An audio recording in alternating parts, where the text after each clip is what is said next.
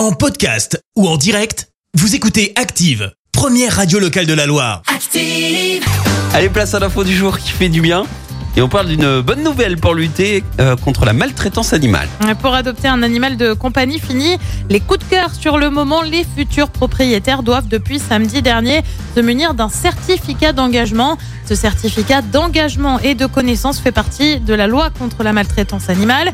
Euh, Que ce soit entre particuliers, en refuge ou en animalerie, il est donc nécessaire de fournir le certificat pour adopter son futur compagnon. Ce papier devra être signé une semaine avant l'adoption par le futur propriétaire euh, qui devra également inscrire une mention manuscrite dans laquelle il s'engage à respecter les besoins de l'animal. Pour le moment, aucune sanction n'est prévue en cas d'adoption sans ce certificat obligatoire. Merci, vous avez écouté Active Radio, la première radio locale de la Loire. Active.